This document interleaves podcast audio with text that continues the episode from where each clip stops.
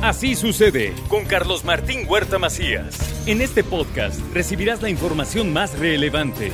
Un servicio de Asir Noticias. Y aquí vamos a nuestro resumen de noticias. Sergio Céspedes Peregrina se destapó para buscar la candidatura de Morena al gobierno del estado.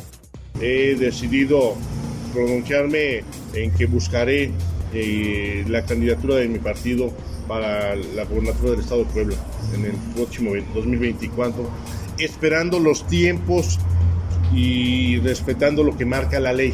¿sí? Hoy es un simple pronunciamiento y estaremos muy respetuosos, muy atentos a lo que marca la ley para poder seguir generando mejores condiciones.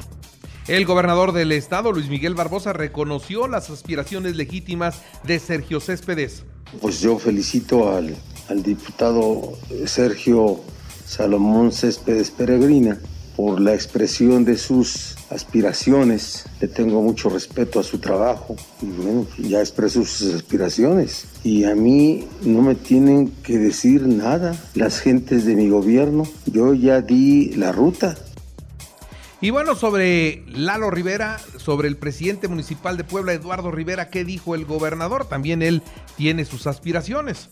Bueno, Eduardo Rivera quiere ser candidato a gobernador desde el primer día que fue alcalde. ¿Alguien piensa que no? ¿Eso le creen a Lalo en ese sentido? De que está dedicado a otra cosa que no sea a la búsqueda de un posicionamiento político para buscar ser candidato del PAN? Por favor, no me hagan esa pregunta.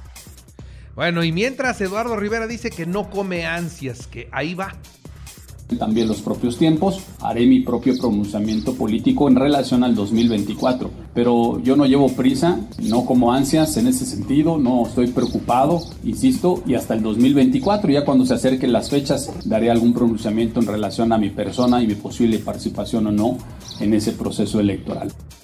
La alianza PRI-PAN-PRD sigue firme, pero si hay una mejor carta que la de Eduardo Rivera, el PAN cederá el espacio. Esto es lo que dijo la presidenta del Comité Estatal del el PAN, Augusta Díaz de Rivera.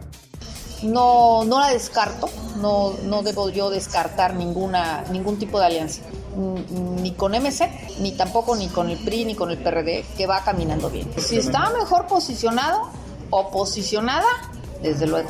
Eso es lo que hemos estado nosotros hablando tiene que ser alguien que verdaderamente pueda ganar el gobierno del Estado. Ese es el único criterio.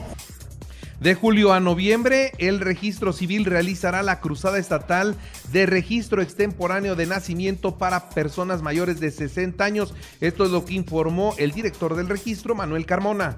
A fin de identificar, hacer un barrido y de recibir trámites, asesorar, orientar y otorgar actas de nacimiento a los poblanos de la tercera edad que por alguna razón, por alguna circunstancia en su vida, no fueron registrados en su momento. Este año, derivado de las acciones que se han venido realizando, se ha identificado una gran necesidad social en todo el Estado.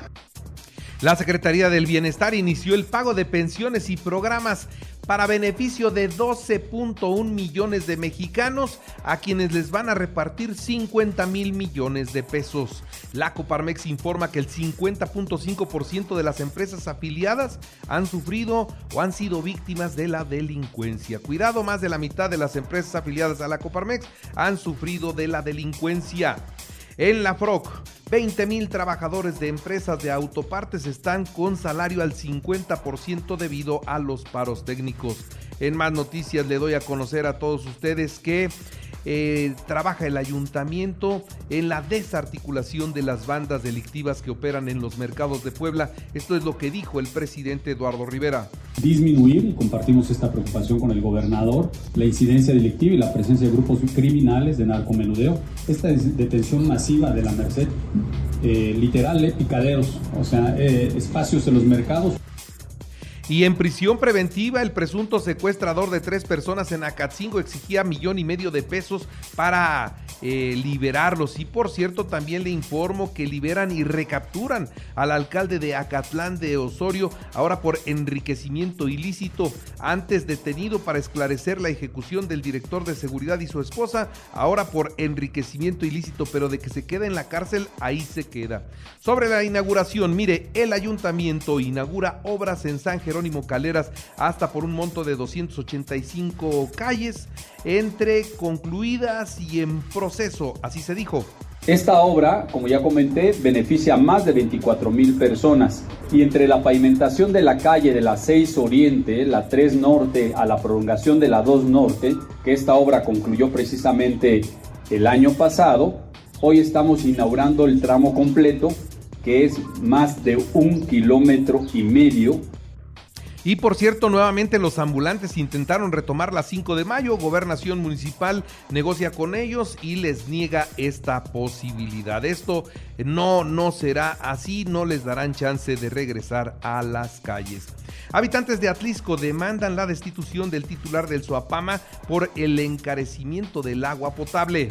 Sí, los otros este, anteriores también salieron supermillonarios, millonarios, millonarios y, pide uno que les hagan auditoría y el que le sigue y el que le sigue del presidente hace eh, sordos los oídos y los ojos ciegos de que no quieren atender.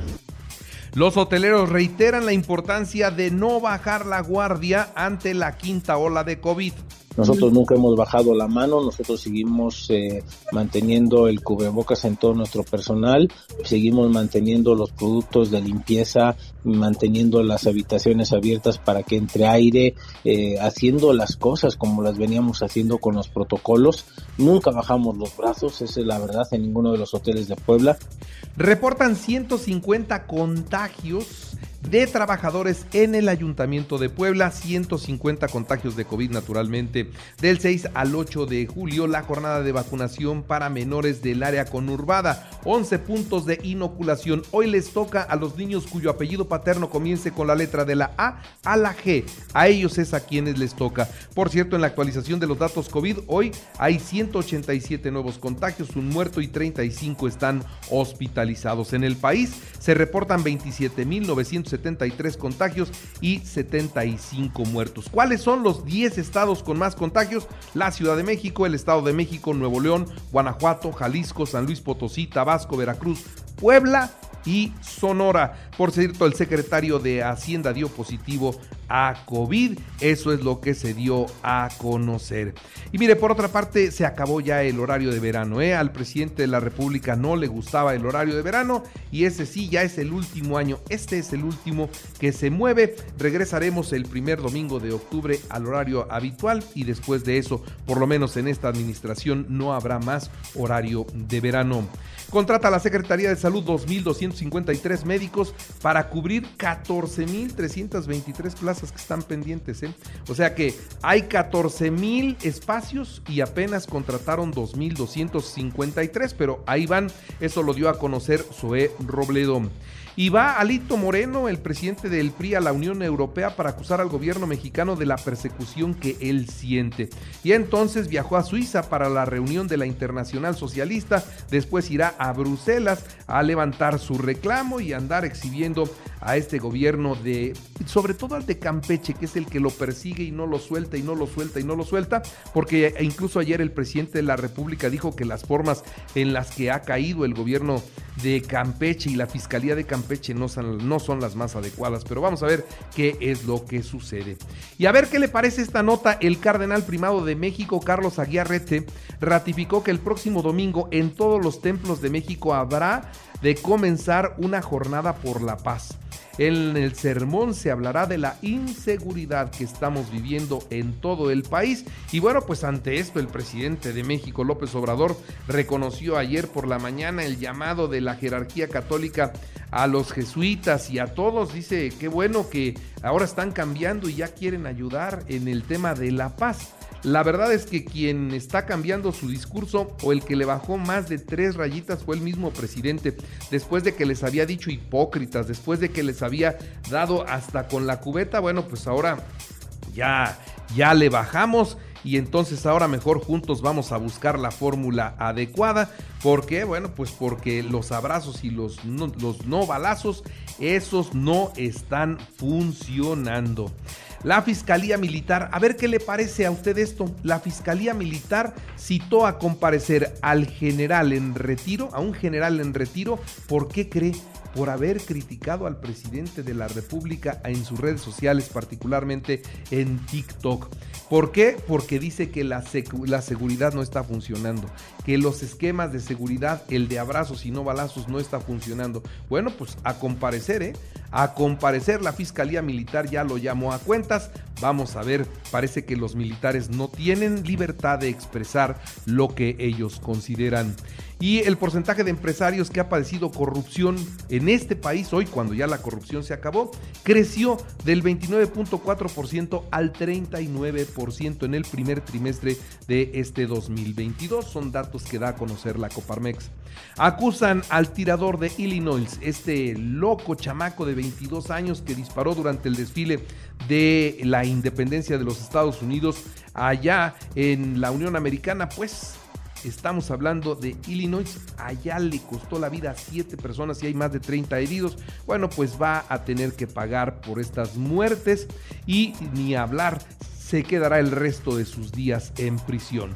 En los espectáculos alistan el disco inédito de Jenny Rivera 10 años después de su muerte. Ya son 10 años de que se fue la diva de la la banda. Eso es la diva de la banda.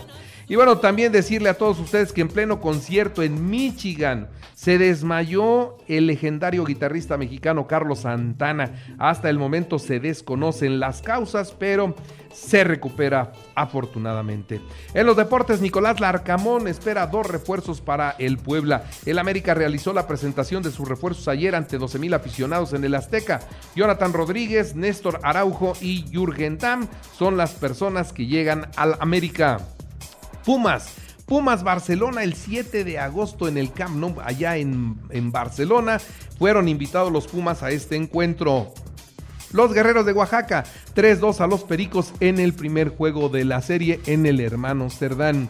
En las grandes ligas, Bravo 7-1 a Cardenales de San Luis, Rayas de Tampa 8-4 a Medias Rojas de Boston. Y en el tenis, Novak Djokovic logró su boleto a las semifinales del abierto de Wimbledon.